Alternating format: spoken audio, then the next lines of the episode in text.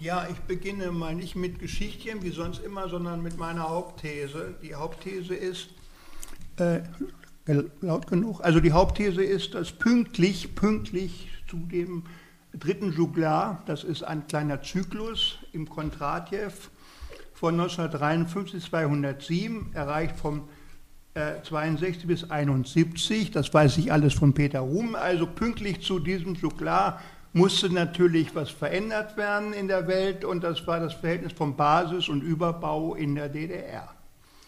Äh, da haben Menschen nichts mit zu tun, das hat der Juglar gemacht. Jetzt wurde das verändert und hatte einen Vorlauf über Georg Klaus, äh, über den ich dann berichte, also über einen Philosophen.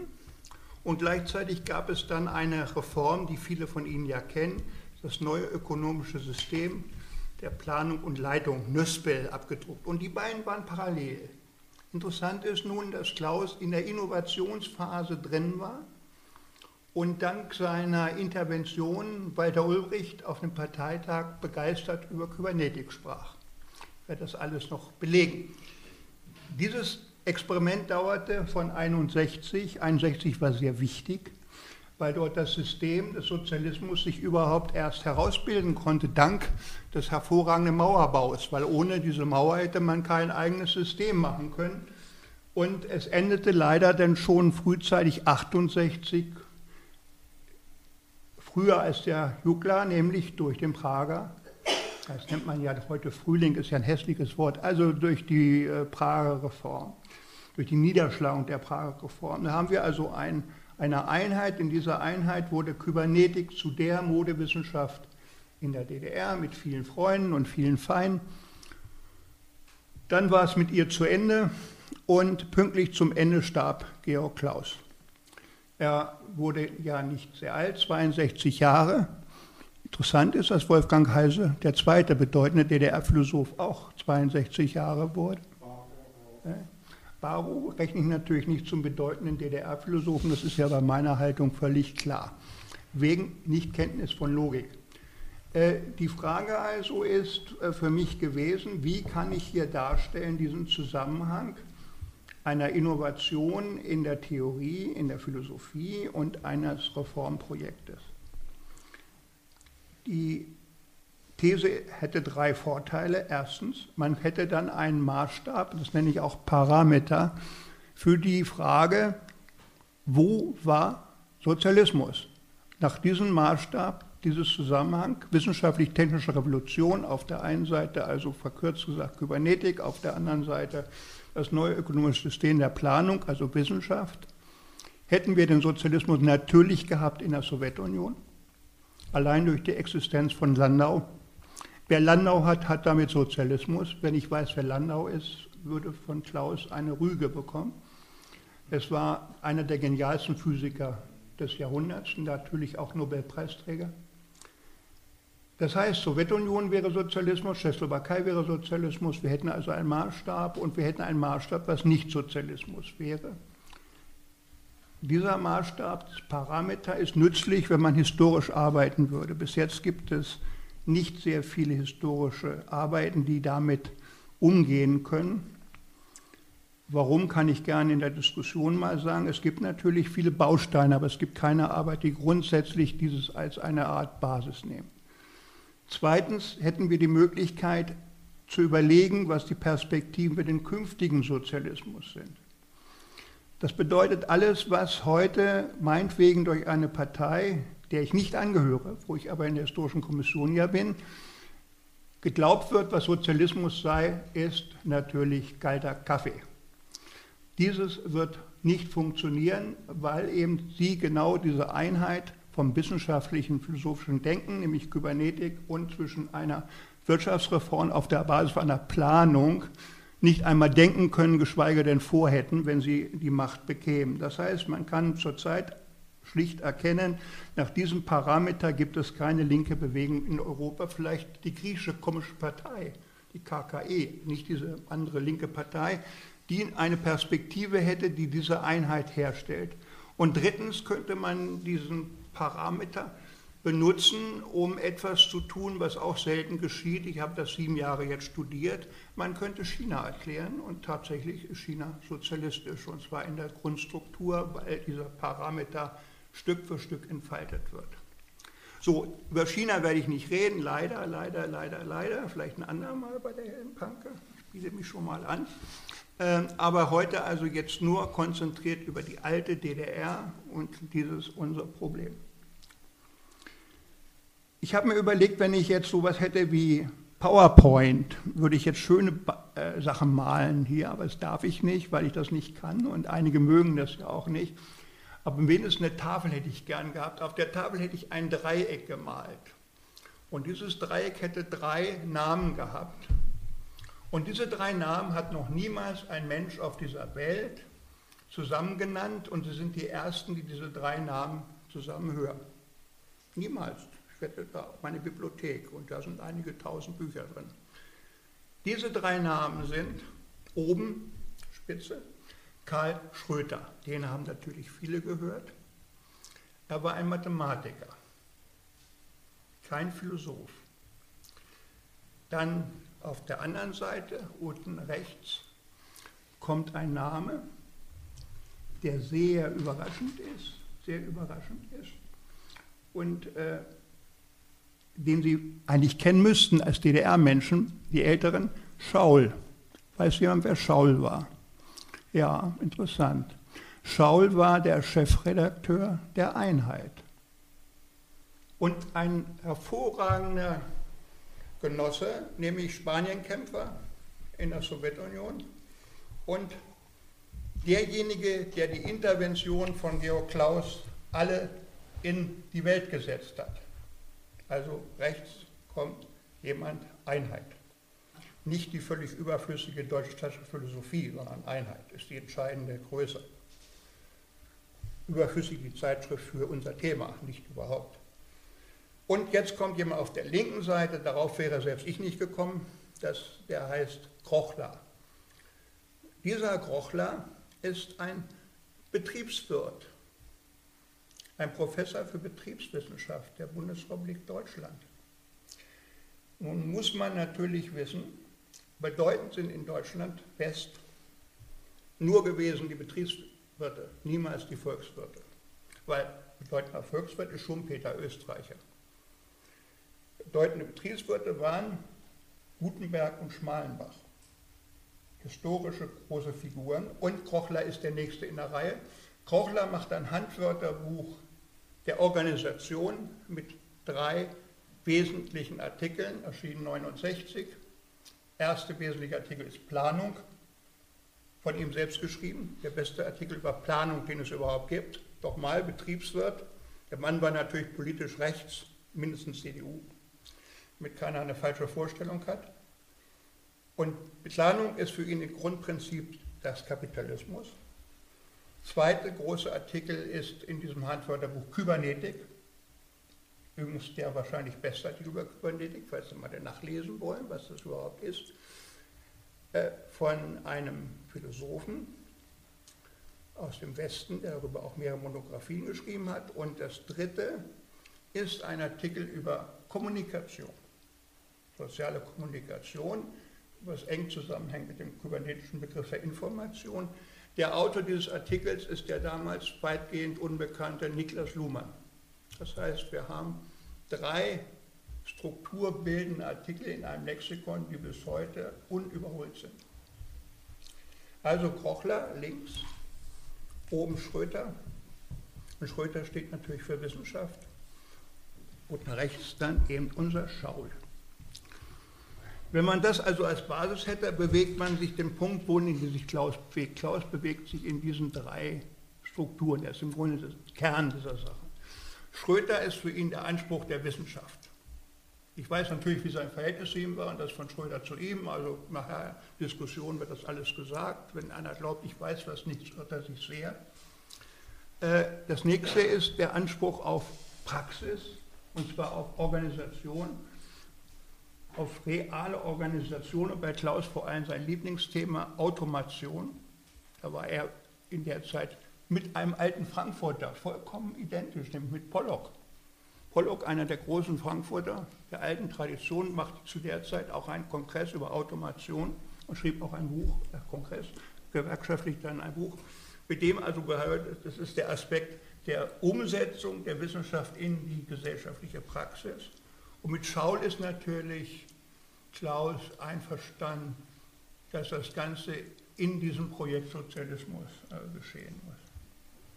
Damit haben Sie etwa eine Vorstellung, in welchem Rahmen er sich bewegt. Zweitens, wie schreibt er seine Bücher?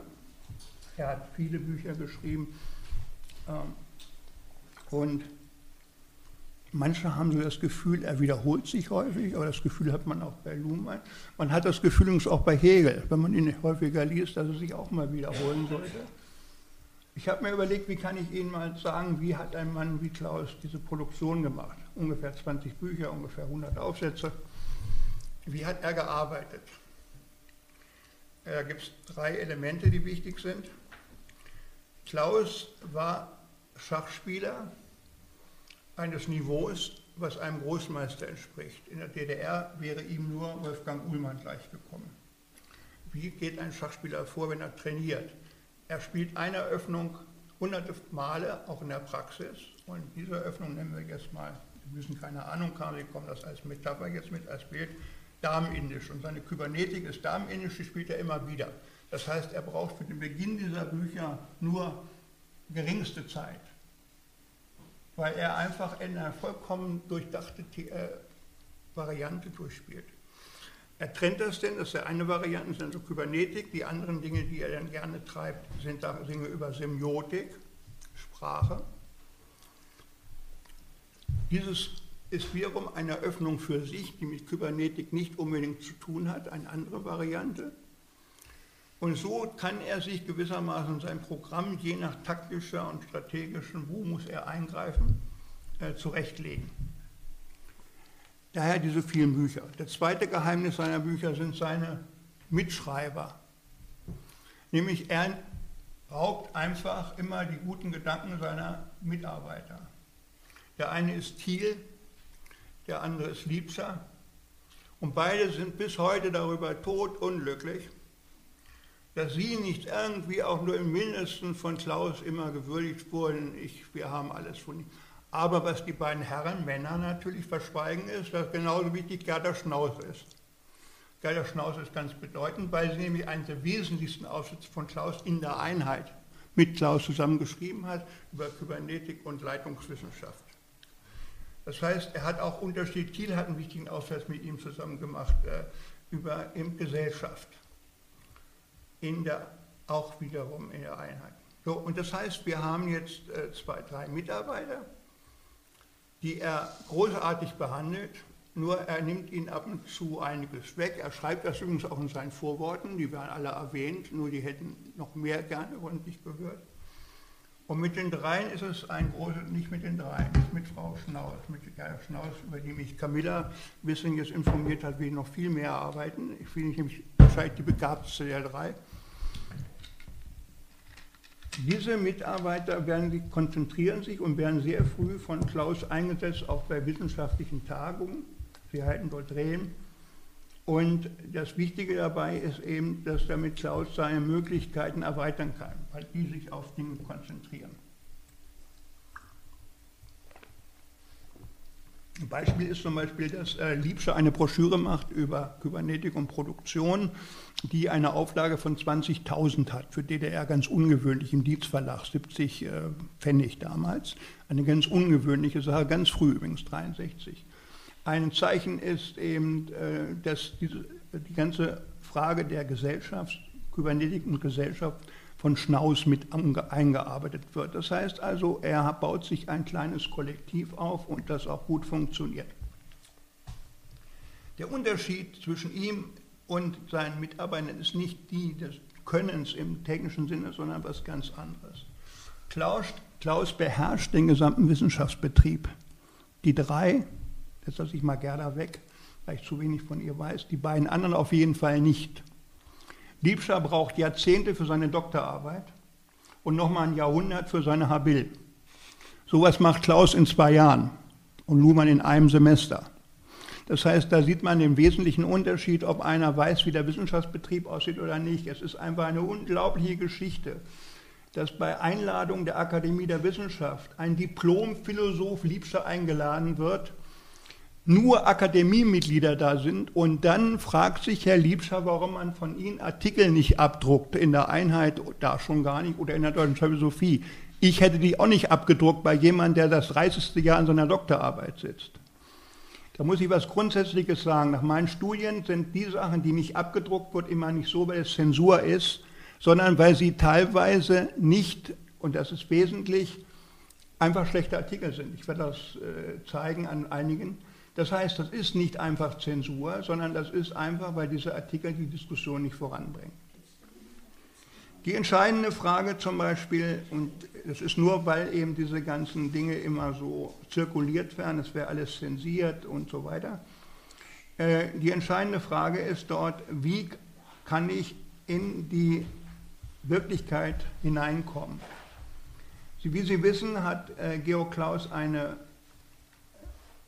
Vergangenheit, die ein großes soziales und kulturelles Kapital bedeutet, nämlich er war Kommunist, er war als junger Mann im KZ Dachau. Er wird sehr früh äh, promovieren, trotz dieses, der Unterbrechung durch die Nazizeit. Und da beginnt schon das Besondere. Er promoviert wahrscheinlich mit einer der interessantesten Doktorarbeiten dieser Zeit, nämlich bei Max Bense einem vorzüglichen Philosophen, und Mathematiker. Diese Arbeit ist heute rekonstruiert worden. Man kann also erkennen, über was er dort gearbeitet hat. Setzt sich hin und drei Jahre später habilitiert er sich, und zwar auch im klassischen Sinne, nämlich über ein völlig anderes Thema, nämlich über eins, was damals auch in der Bundesrepublik Deutschland, also im Westen, eine Sensation gewesen wäre, nämlich über die Frühschrift von Immanuel Kant. Allein diese Wahl zeigt schon eine ganz ungewöhnliche Klugheit eine Schrift über Isomorphie, Mathematik, Philosophie, also als Doktorarbeit, dann eine völlig andere Sache über Kant und dort über etwas sehr Wesentliches, aber fast nicht bearbeitet, nämlich über die Frühschriften. Er wird dann äh, Professor Logik und ich lese jetzt das Offizielle hier vor. Und jetzt kommen die entscheidenden Sachen. Er wird Mitglied, ordentliches Mitglied der, Akademie, der Deutschen Akademie der Wissenschaften und er bekommt den Nationalpreis erster Klasse. Mit dem Nationalpreis erster Klasse hat er eine ganz andere Bewegungsmöglichkeit als viele, viele andere. Nur das unterscheidet ihn eigentlich jetzt mal von Wolfgang Reise, den ich sehr schätze. Diese Kumulation von symbolischem Kapital, politisch, Nationalpreis, Mitglied der Akademie der Wissenschaften, bedeutete eine ganz andere Beweglichkeit, die er aufbrachte und auch die Schutzmöglichkeit für zum Beispiel Thiel und Liebscher, die oft angegriffen wurden, die oft äh, gewissermaßen zwischen die Fronten gerieten. Liebscher sagt sehr schön, äh, Klaus wäre der Winkelried gewesen. Ich habe dann in Wikipedia geguckt, was eigentlich ein Winkelried ist. Das ist eine Schweizer Figur, die von dem Gegner die Pfeile nimmt und in den Bauch reinschiebt und damit Platz macht, damit die durchlaufen.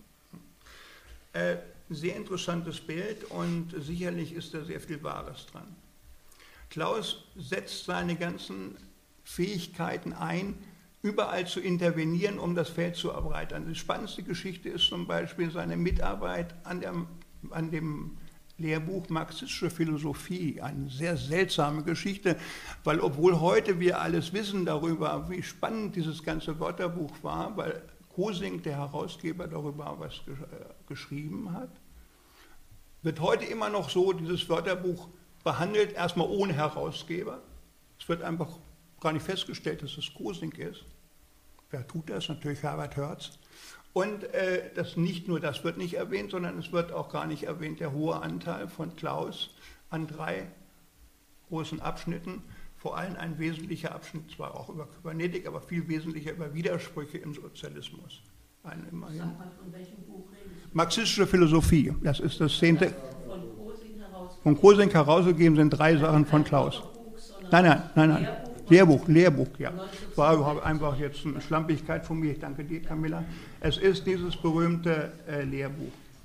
Die Wörterbücher waren jetzt in meinem Hinterkopf schon, weil die Wörterbücher bei Klaus gehören nämlich zu seiner Strategie. Er macht das Wörterbuch der Kybernetik, das hat vier Auflagen, aber er macht ja vorher schon das berühmte Wörterbuch der Philosophie zusammen, Wörterbuch mit Bua. Das heißt, er ist jetzt da. Einmal auf dem Markt mit dem philosophischen Wörterbuch, wo du ja mitgearbeitet hast. Er ist da mit dem kybernetischen Wörterbuch, was einen großen Erfolg bringt. Und äh, er kann dadurch gewissermaßen natürlich mit den Diskurs bestimmen. Und er ist da in dem Lehrbuch äh, Marxische Philosophie, was Kosink herausgegeben hat, 67 und was dann zurückgenommen wird. Ja? Das heißt, er ist also in verschiedenen äh, äh Bewegungen da und kann damit äh, diese Basis, die er hat, die theologische Basis erweitern. Beginnen tut er am 15. Oktober 1960 im Neuen Deutschland mit dem Artikel Regelkreise und Organismen. Und in diesen äh, kommt er natürlich auf seine Kybernetik zu sprechen und er unterscheidet vier Aspekte in der Kybernetik, Regelungen, Systeme, Information und Spieltheorie. Das ist also schon am 15. Oktober 1960 und in den einzelnen Buchveröffentlichungen wird er all diese Dinge denn durchartikulieren, wobei seine Liebe dem letzten galt der Spieltheorie, über die er ein eigenes Buch geschrieben hat.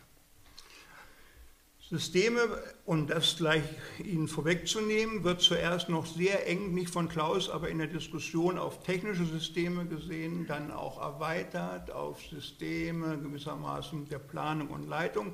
Und plötzlich wird das Ganze zu einem allgemeinen Begriff, was früher mal Totalität war, vor allem seitdem die SED erklärt, dass sie das System des Sozialismus aufbaut als ein eigenes System, nicht mehr nur als eine Übergangsstufe zwischen äh, Sozialismus und Kommunismus. Äh, die Sekundärliteratur teilt uns mit, dass der Begriff aus einem recht engen Feld, technischen Feld, sich vollständig dann erweitert zu einem Universalbegriff des Systems. Und jetzt ist das Interessante, dass es eine Parallele in der Bundesrepublik dafür auch gibt.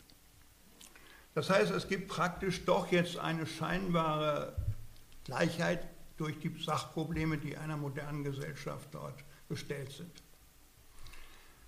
Regelungen, Systeme, Information und Spieltheorie. Das müsste man jetzt alles darlegen, aber dann würden wir morgen früh hier noch sitzen, sondern wir gehen jetzt mal rasch vorwärts.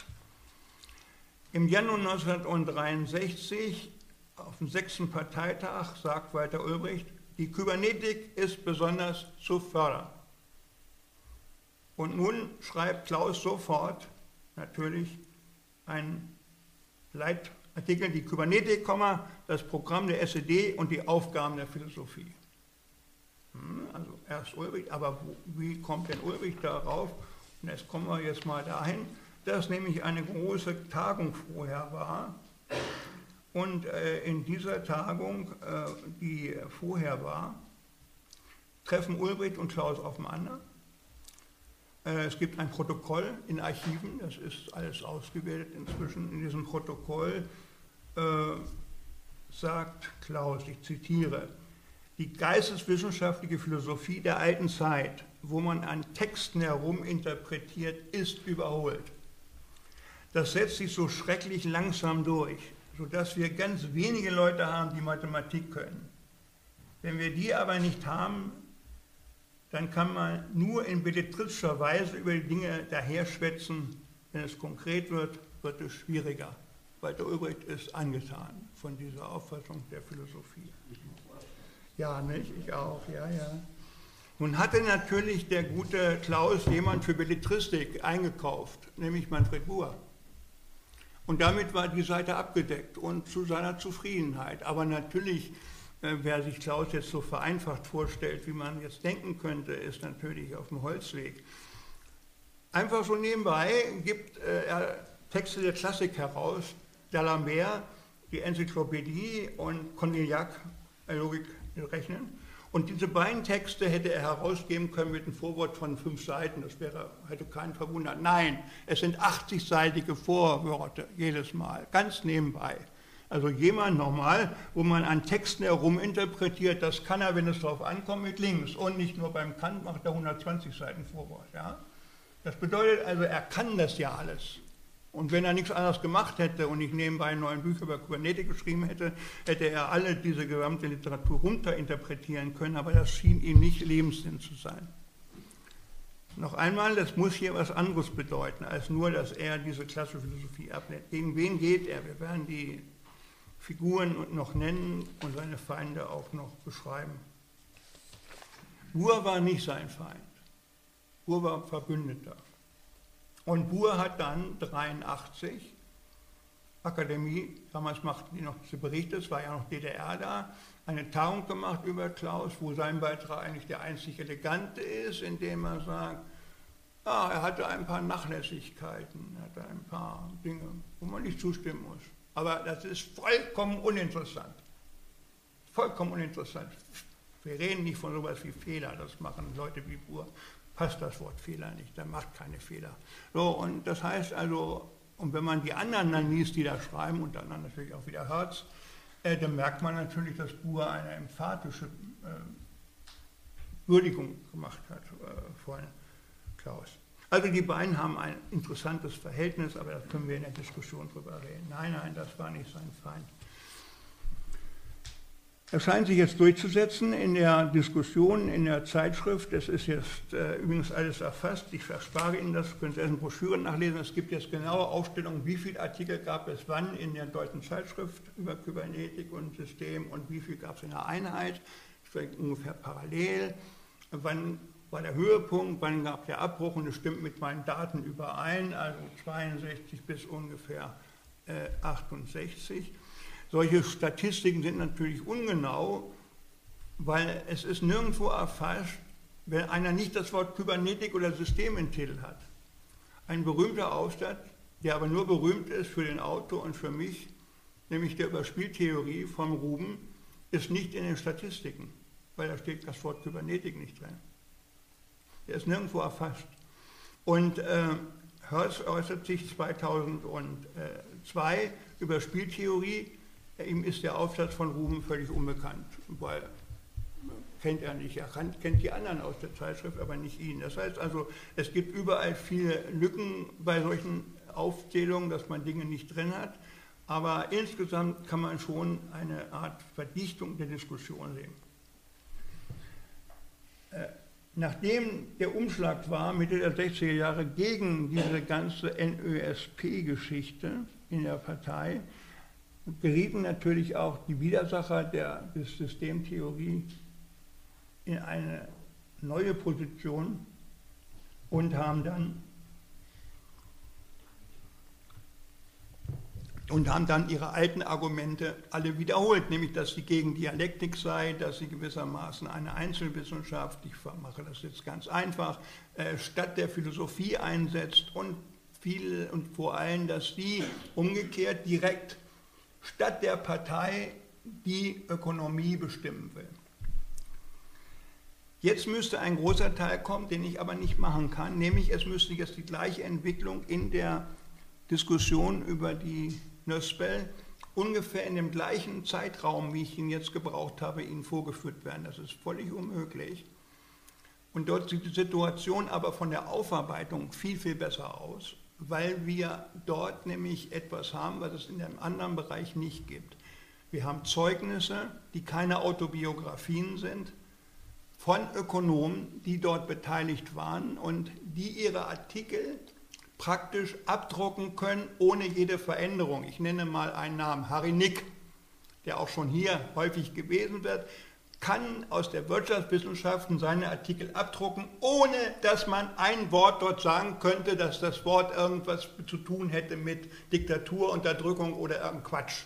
Das sind großartige Probleme, die Nick damals formuliert hat, in drei Büchern und in diesem Artikel nur als Beispiel.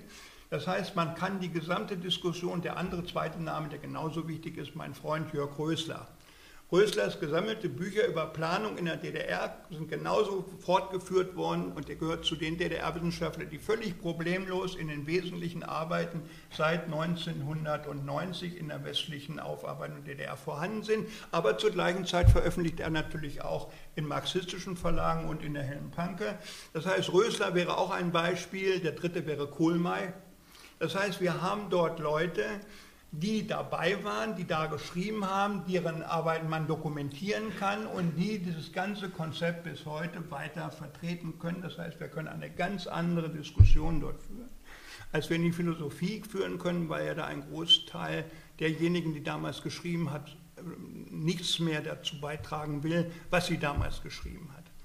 Das ist ein Unterschied zwischen Ökonomie und Philosophie, der ist grundsätzlich und das bedeutet also, es gab ein Gehalt in dieser Reform, der weit über das hinausgeht, was dann äh, man praktisch feststellen kann, was der Erfolg war. Weil dass sie sehr schnell ein Misserfolg war, kann man bei Nick seit 64 lesen. Und das Entscheidende um ihn und das Entscheidende bei Nick zusammen, nicht nur bei ihm, auch bei Kohlmeier, dass man nicht real die Dezentralisierung auf ein Subjekt gestützt hat, was dann selbsttätig entscheiden muss, nämlich den Betrieb und zwar nach Gewinnkriterien. Das heißt, Sie haben den großen Pilotaufsatz von Liebermann aus 62, haben den russischen Ökonom, haben Sie sehr ernst genommen. Es ging um den Gewinn und das wurde niemals in der NSB-Zeit irgendwie akzeptiert, dass das das entscheidende Kriterium sein muss für die Betriebe. Ich bin gerne und freudig bereit, darüber zu diskutieren, aber ich musste jetzt hier andeuten, dass ich da nur sagen kann, da hätten wir eine andere Forschungssituation. In meiner Broschüre kann ich das genau entwickeln. Also es gibt eine Einheit dieser beiden Elemente, die zerfallen dann, so wie die Ökonomie stecken bleibt. Das beschreibt am einfachsten übrigens Rösler in seinem Buch Kurze Geschichte DDR bei Paul Rugenstein, 9,80 Euro letztes Jahr. Also war jetzt Reklame. Äh, es bleibt also stecken, es wird teilweise auch verbal umgebaut, es entstehen neue ökonomische Hebel ohne Ende, aber mit denen wird nichts mehr bewirkt. All das ist erforscht. In diesem Maße geht auch parallel Basis, also jetzt der Überbau, die philosophische Diskussion, die mit Klaus und seinem Projekt verbunden wurde, einem Ende zu. Klaus wird dann sogar Schwierigkeiten haben, Bücher zu veröffentlichen, ganz ungewöhnlich. Plötzlich gibt es keine Lektoren mehr bei ihm, weder im Akademieverlag noch in seinem Hausverlag, Deutscher Verlag der Wissenschaft. Und sein letztes großes äh, Büchlein mit Liebscher zusammen muss er im Verlag der Technik unterbringen. Ganz abgelegen eigentlich, wenn man sich das anschaut. Da vorne liegt ein Exemplar. In diesem der Technik, in diesem Buch gibt es noch eine Besonderheit, die, glaube ich, noch keiner so richtig bemerkt hat. 1971 war die Kritik von äh, äh, Peter Ruben an äh, einigen Auffassung der Spieltheorie äh, bei Klaus. Und in 73 steht drin, was Klaus sehr selten macht, in dem Vorwort, dass er dieses Manuskript einigen dort gelesen hat, er sich dafür bedankt, unter anderem Peter Ruben. Das heißt also, er hat so reagiert auf die Kritik, ebenfalls so kann man das diesen Dokumenten entnehmen, dass er nicht eingeschnappt war, sondern dass äh, gewissermaßen äh, ihm deshalb ein weiteres, neueres Manuskript zur Diskussion gegeben hat. Diese äh, Dinge sind natürlich äh, ideengeschichtlich sehr interessant. Also wann Klaus wo veröffentlicht hat, wie er die Strategien hatten. Und Klaus wurde veröffentlicht im Westen. Sowohl in offiziellen Verlagen, so ist Semiotik und Erkenntnistheorie im Fink Verlag veröffentlicht. Das war sehr selten für DDR-Philosophen. Aber was noch eine viel größere Ehre war, wir haben, wir der SDS haben Klaus geraubdruckt. Das ist ein Raubdruck Georg Klaus, Kybernetik und Gesellschaft. Es gibt keinen anderen Philosophen, der geraubdruckt wurde. Da das, was von Erich Hahn geraubdruckt wurde, seine soziologischen Arbeiten waren, nichts Philosophisches von ihm. Das heißt, äh, Klaus hatte, äh, äh, Entschuldigung, der gute Hahn hatte mal eine Zwischenphase, die war sehr interessant, die der Soziologie. Gut, also Klaus war sowohl präsent im offiziellen Wissenschaftsbetrieb in der Bundesrepublik, wie er war auch prominent oder er war auch eine interessante Nummer innerhalb der Diskussion des neuen Marxismus innerhalb des SDS. Nun haben wir da aber das Problem, dass genau die Kybernetikfreunde in der Bundesrepublik verrufen waren und die Kybernetikfeinde waren die Linken. Das heißt also, wir hatten da teilweise einen seitenverkehrtes, aber auch identisches Verhältnis. Die Dogmatiker der DDR und die bundesdeutschen antiautoritären SDSler besitzen eine Front gegen Systemtheorie. Wenn Sie den Satz gelesen hätten, es ist keine Mathematik, da hätten Sie sofort gesagt, auf die andere Seite, also hin zu denjenigen, die äh, Klaus bekämpft haben. Aber es war natürlich komplizierter, weil wir hatten eine bundesrepublikanische Klaus-Diskussion, die in der DDR nicht wahrgenommen wurde durch die Mauer, die dazwischen lag, die von höchster Subtilität war. Die interessantesten äh, Überlegungen zu der Rolle von Klaus kamen von Peter Christian Lutz. Peter Christian Lutz war zu der Zeit der berühmteste deutsche DDR-Forscher. Eine Berühmtheit, die man sich heute gar nicht mehr vorstellen kann. Und Lutz schreibt in einem Buch Parteielite im Wandel 80 Seiten, 80 Seiten, klein gedruckt, äh, von, in dieser Parteielite von 80 Seiten über Heise und Klaus. Und zwar diese Konzentration. Darauf muss man erstmal kommen. In der Heise-Forschung ist kaum einer darauf gekommen, wie, dass man die beiden, und zwar mit dem Griff der Entfremdung, konfrontieren kann. Und er zeigt, Lutz zeigt bis ins Einzelne hinein, wie produktiv Klaus mit Marx umgeht, zum Beispiel mit dem Entfremdungsbegriff, indem er nämlich nicht die Marxische Fassung wählt, sondern auf eine Hegelsche Fassung zurückgreift. Auch so wurde in der DDR gewöhnlich nicht diskutiert mit dem, was da war. Die zweite äh, große Arbeit äh, nach Lutz ist von einer Frau geschrieben, wo überhaupt fünf Frauen Doktorarbeiten über ähm, Klaus geschrieben hat. Wenn Frauen was von Mathematik verstehen, dann haben sie Spaß daran. Also sowohl bei Luhmann gilt das wie bei äh, dem guten Klaus. Nämlich Gerda Haufe, Dialektik und Kybernetik in der DDR, die eine so ungewöhnliche Arbeit ist, dass man schon erstaunt sein muss, wie so eine Arbeit überhaupt möglich war. Aber ich weiß, der, wer der Doktorvater ist, ein großer Hegelianer der diese Arbeit begeistert mir auch vorgestellt hat. Ich kenne ihn sehr persönlich. Jedenfalls diese ganzen Dinge, äh, diese Aufarbeitung von Klaus fanden statt in der Bundesrepublik, schlugen aber nicht hier rum. Hier ist die Situation anders. Hier wurde Klaus nach seinem Tod den Naturwissenschaftlern übertragen. Wir haben eine Tagung zum 90. Geburtstag in einem sehr schlaffen Trafo-Verlag, der immer zehn Jahre braucht, Tagungswände zu machen, wenn er überhaupt welche macht. Und diese Tagungen bestehen nur noch aus Fuchs, Gitowski und ähnlichen Spezialisten. Äh, das heißt unendliche Mengen von naturwissenschaftlichen, aber kein Wort, das das mit Gesellschaft zu tun hat. Das Buch Kybernetik und Gesellschaft ist nie geschrieben worden für diese Herren. Es gibt ein paar äh, Mediziner dabei, ich möchte die jetzt nicht alle nennen, sagt Ihnen sowieso nicht viel, sind interessante, gute Leute, natürlich Berühmtheiten, Klicks zum Beispiel und so weiter, nur das hat alles nichts mit Gesellschaft zu tun. Das heißt, die Verdünnung, die am Ende der DDR-Zeit war, nämlich dass man über Gesellschaft nicht mehr gesprochen hat im Zusammenhang mit Kybernetik, sondern nur wieder über Einzelwissenschaften. Natürlich war mit Honecker alles zu Ende, aber wenn eine Institution erstmal da ist, wie ein akademischer Rat für Kybernetik oder so etwas, die können dann die genauen Namen alle nachlesen bei mir, dann bleibt er natürlich noch 15 Jahre länger. Und die haben in Unterwochen Konferenzen gemacht, äh, wo die Naturwissenschaftler da waren. Ab und zu entstehen dann auch wieder geniale Blüten, zum Beispiel Manfred Peschel, einen der spannendsten Mathematiker der DDR, aber das sind dann mehr oder minder Zufälle, aber es entsteht überhaupt kein gesellschaftlicher Kontakt, weder in der Rezeption in der DDR nach seinem Tod, anders aber bei uns, und das, zeigt, das zeigen diese Arbeiten, die hochgradig folgende Frage stellen. Wenn Klaus sagt, es ist ein berühmtes, schönes Zitat, die marxistischen Klassiker sind keine Kirchenväter, deren Thesen unbesehen für alle Zeiten als unabhängige Wahrheiten genommen werden müssen. Na gut, das hätte Stalin auch sagen können, aber entscheidend ist jetzt, zur Semiotik, zur mathematischen Logik, zur Quantenphysik, zur Kybernetik haben die Klassiker des Marxismus nun einmal nichts gesagt. Es ist deshalb die Aufgabe der Vertreter der marxistischen Philosophie, hier völlig neue Entwicklungen in Gang zu bringen und um mit Hegel zu sprechen, die Anstrengung des Begriffs und nicht etwa die Anstrengung und die Aufsuchung von Zitaten auf sich zu nehmen. Das ist in Kybernetik aus philosophischer Sicht also eine ganz programmatische Sache. Und Klaus meinte die natürlich auch programmatisch. Äh, ja, völlig klar. Und jetzt müsste man aber auch sagen, die Klassiker des Marxismus kannten auch nicht die Soziologie. Das ist jetzt das Interessante. Es war nicht Klaus Feld. Bei aller Begabung von Klaus Soziologie gehörte nicht zu den Dingen, äh, wo er Interesse daran hatte. aber man müsste sagen, sie hatten keine Arbeit zur Semiotik, zur mathematischen Logik, zur Quantenphysik, zur Kybernetik und so weiter. Das müssen wir äh, jetzt übertragen, zumindest auf die Soziologie und damit komme ich auch ja, bald zu einem vorläufigen Punkt. Warum ist eigentlich die Soziologie so unterentwickelt gewesen in der DDR?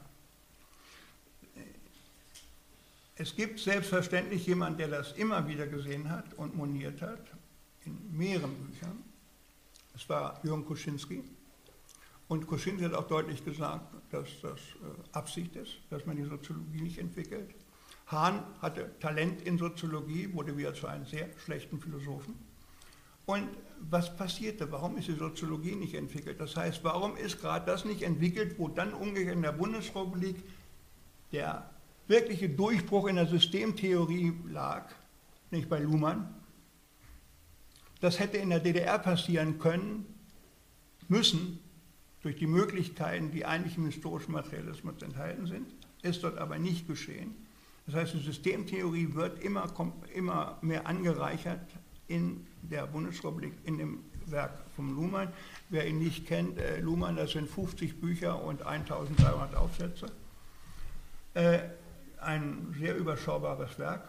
Und diese äh, Dinge bedeuten einfach, dass dort in der DDR ein systematisches Loch war. Und da würde ich gerne mit Ihnen darüber diskutieren, weil wenn hier er über Gesellschaft spricht, Klaus und Schnaus, muss man ja sagen, dann machen sie schöne Dinge. Sie machen zum Beispiel äh, aus dem Kapital, nehmen sie ganz vieles heraus über die 1 und 2, Abteilung 1 und 2 oder so etwas und bauen die kybernetisch um. Sie über, haben überhaupt sehr viel Kapitalinterpretation, was ganz ungewöhnlich war damals in der Philosophie. Sie machen schöne Dinge, vor allem Klaus, wenn es um Industriesoziologie geht, wenn es um äh, Sozialpsychologie geht, amerikanische Sozialpsychologie. Aber es ist eben nicht Soziologie und wo ist das Problem? Von der Sache her. Soziologie ist erst spät zu einer Wissenschaft geworden, die adäquat war dem historischen Materialismus und dialektischen Materialismus, nämlich erst durch Talcott Parsons. Vorher war sie keine Wissenschaft. Vorher gab es begabte, talentierte Menschen, Max Weber zum Beispiel, äh, Tönnies, Dürkheim und so weiter, und noch begabter wie die drei, oder genauso begabt, Friedrich Engels. Logisch, weil Engels Buch über Lage der Arbeiterklasse ist die früheste Form einer genialen Protosoziologie. Also es gab viele Ansätze, aber dass etwas zur Wissenschaft wird, bedeutet, es muss sich als System darstellen lassen. Das ist erst mit Parsons gelungen. Parsons zu rezipieren sind Marxisten grundsätzlich unfähig gewesen, damals, heute und für alle Ewigkeit. Warum ist mir völlig unklar. Man müsste nur ein bisschen äh, logisch denken können, äh, weil man hätte 4 mal 4 mal 4 mal 4 Kästen, in die man alles einbauen kann. Die ganze Welt, wunderbar ist das, aber ich will Sie damit nicht langweilen. Ich will Ihnen nur sagen, wo das Problem lag. Das heißt, was vorlag, war eine sehr späte Entwicklung, passend ist sehr spät, erst der 30er Jahre, 50er Jahre. Und diese Wissenschaft war für Marxisten praktisch nicht rezeptionsfähig. Das heißt, sie konnten den Durchbruch dort nicht mitbekommen und erst seit Parsons, von dem natürlich die bürgerliche Gesellschaft wieder abgerutscht ist, weil wir brauchen keine Theorie mehr, die Gegenwart beschreiben kann, gab es dann die Fortentwicklung natürlich durch Luhmann. Das heißt also, wir haben gewissermaßen dann überhaupt den Punkt erreicht, gegen den sich äh, eine marxistische Soziologie hätte kehren können. Das ist aber nie geschehen. Es gibt Einzelne, die hatten Ahnung. Es gibt einen, zum Beispiel Klaus Mellessen, ein wunderbarer Mensch, der aus der DDR flüchten musste, nachdem er am Anfang, hat mir Camilla gesagt, aus dem Westen in die DDR gekommen war und der dann sehr früh, nämlich 65, einen wunderschönen Artikel schreibt über die Systemtheorie in der DDR. Und wenn man den heute liest in der sozialen Welt, kann man erkennen, wie nah überhaupt das dran war, die Entfaltung der Systemtheorie bei uns und die Möglichkeiten für eine solche DDR und warum sie weder bei uns sich entwickelt hat noch hier. Bei uns ist natürlich, äh, sind wir schuld, die 68er, und äh, wer hier schuld waren, sind die Dogmatiker. Das heißt, wieder ein interessantes, merkwürdiges Ineinander. Wir haben jetzt also das Problem, dass wir eine einzige wesentliche Fortentwicklungsmöglichkeit dieser, dieses Parameters, nämlich in der Soziologie, dass dieses nicht existiert, weder von einer marxistischen Position aus noch gar von bei uns. Bei uns ist es natürlich nicht äh, entwicklungsmöglich und insoweit hatten damals Klaus und alle anderen recht, dass der Kapitalismus bestimmte Theorien nicht entwickeln kann. Deshalb müssen wir dorthin gucken bei uns, wo es um die harten Fächer geht, wie Betriebswissenschaft. Da können wir die Wahrheit entwickeln, nicht aber natürlich in etwas wie Soziologie, was bei uns hochgradig Ideologie ist. Wir haben also diese Situation jetzt, und damit schließe ich jetzt ab, dass ich Folgendes sagen kann. Wir hatten eine wunderbare äh, Erfolgsgeschichte einer Intervention einer Philosophie in die Wissenschaft mit vielen, vielen äh, Möglichkeiten. Wir hatten gleichzeitig eine Veränderung in der realen Ökonomie, wie aber vor allem in einem Plan, der im Sozialismus ja möglich ist. Und dieses ist eine Parallelaktion. Wir hatten dann das Ende von beiden und gleichzeitig ist die Frage, was bleibt. Und mit der möchte ich dann schließen. Als die DDR übertragen wurde, der Bundesrepublik 1968, äh, 1980, äh, 90, ich denke immer zu früh, 1990, als sie übertragen wurde, gab es unter Philosophen eine unendlich lange Diskussion, was bleibt aus der DDR-Philosophie. Einige Anwesende haben darüber geschrieben. Ich habe die sehr gut psychologisch verstanden. Wenn man eine solche Geschichte hat, hätten auch unsere Jahre diskutiert, was bleibt aus der Bundesrepublik, wenn wir umgekehrt äh, äh verschwunden wären. Aber eines war immer schon klar, die Fragen waren soziologisch unbefriedigend, weil was bleibt denn überhaupt von Eigennamen in der Philosophie? Was bleibt denn davon? Ich konnte, war überrascht, bis 1950 wurde kein deutscher Lehrstuhl von einem, für, von einem Philosophen besetzt. Nicht einer, der nicht von einem einzigen Mann bestimmt war. Der heißt Nikolai Hartmann. Hartmann war einen Tag tot und wurde nie wieder zitiert. Das war der wirkmächtigste Philosoph der ersten Hälfte des 20. Jahrhunderts. Dass Hartmann überhaupt noch lebt, liegt an seinem Fan, nämlich an Harich. Harich ist berühmt, nicht Hartmann. Und weil Harich sich in Hartmann verliebt hat, eine wirklich schöne Liebe, kann man sagen, gibt es jetzt Arbeiten über Harich und Hartmann. Es gibt aber keine einzige Arbeit über Hartmann in der Bundesrepublik. Es gibt keinen Philosophen, der ihn je zitiert und noch einmal. Der Mann hatte mehr Macht als Gadamer und Henrich und was sie alles für Namen kennen zusammen. Der Mann hat übrigens gleich 10 oder 20 Bände geschrieben, darum ging es auch nicht. Aber er war tot, als er tot war. So, der zweite Punkt, der noch viel interessanter ist, ist Jaspers. Jaspers schreibt ein Buch über die Wahrheit, 1300 Seiten. Dieses Buch ist nie wieder zitiert worden nach seinem Tod. Keiner kennt ihn. Warum kennt man Jaspers? Man kennt ihn als Briefpartnerin von Hannah Arendt. Hätte er mit Hannah Arendt nicht die Briefe ausgetauscht, wäre Jaspers unbekannt. Das heißt, äh, er war, und ich muss nicht sagen, dass Jaspers einer der berühmtesten Philosophen der 50er Jahre war, übrigens zu Recht, völlig zu Recht, aber das ist ein ganz anderes Thema. Das heißt, Philosophen sind mit dem Tod weg, erledigt, aus, Ende. Und wieso sollen dann die DDR-Philosophen überleben? Das war für mich immer eine große Frage, warum sollen diese Eigennamen überlegen? Und daran gemessen ist Klaus eine Ausnahme, weil an Klaus sich ein wirkliches Projekt verbunden hat, was ich vorhin am Anfang gesagt habe. Ein Parameter wird entfaltet, was Sozialismus sein könnte und wie man ihn als Theoretiker mit strukturieren, bestimmen, determinieren und so weiter müsste. Und dieses ist natürlich ein spannendes Projekt, was sich tatsächlich mit diesem Eigennamen verbindet. Und das ist eine empirische Frage. Das heißt, man wird einfach erkennen, wenn dieses Parameter entfaltet wird bei Historikern, wird irgendwann Klaus kommen. Wenn es mit dieser Vergleichsoptik äh, entwickelt wird, ob China Sozialismus ist, wird man auch in Chinesisch natürlich Georg Klaus übersetzen. Das bedeutet also, das äh, bin ich ganz offensichtlich, äh, ganz nicht offen, ist für mich offensichtlich, ich bin nicht ganz zutraulich. Ansonsten werden Eigennamen natürlich verschwinden. Und das hat den Sinn, wie Max Weber schon richtig gesagt hat, die einzelnen Namen gehen unter in dem Strom der Wissenschaft und der bleibt bestehen und es sind die Anteile, die sinnvoll waren, sind da drin enthalten. Das hat er schon mehrfach deutlich gesagt. Er meinte sich selbst übrigens da auch mit, also er hat sich da nicht ausgeschlossen. Also noch einmal, es ist mehr eine Phantomdiskussion und es bringt nichts zu sagen, der oder dort ist jetzt noch vorhanden.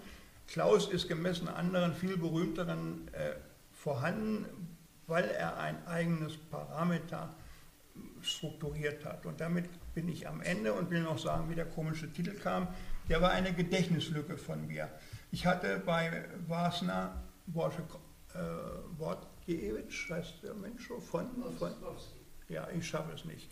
Also Ihrem von und Wasner hatte ich in einer Fußnote gelesen, in irgendeinem ihrer vielen Aufsetzbände, einen schönen Titel, nämlich äh, verborgene, das verborgene Parameter. So, den hatte ich im Kopf.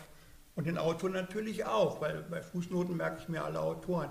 Und es war Bloch-Hinzew und ich weiß, wer das ist, ein Mann, der Gott sei Dank Atomkraftwerke gebaut hat und nicht nur darüber philosophiert hat, großartige Dinge, auch Kernkraftversuchsautor, äh, ein großer russischer äh, äh, Kernkraftfanatiker, der gleichzeitig ein wunderbares Buch geschrieben über Quantenmechanik.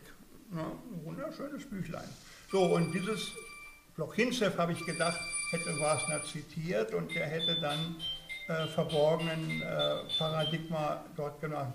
Ich habe alles erforscht bei Herrn Bloch-Hinzew, er hat das leider nie gesagt und heute gilt das als verborgene Parameter, verborgene Variablen in einer besonderen quantenmechanischen Variante gesagt. Und äh, zu meiner Freude tritt dann aber auf, wichtig dabei war von Neumann. Ja, und von Neumann ist natürlich ein Spitzenheld von äh, Klaus, äh, einer der großen Mathematiker des 20. Jahrhunderts.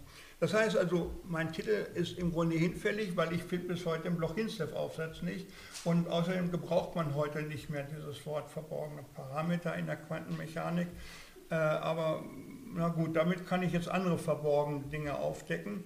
Und ich hoffe, es hat Ihnen trotz allem ich alles weggelassen habe, und es war ungefähr vier Fünftel, äh, meines Gehirns habe ich also immer noch voll und nicht leer. Deshalb habe ich für die Diskussion noch viel Freude, äh, wenn wir das jetzt äh, machen könnten, die Diskussion annehmen.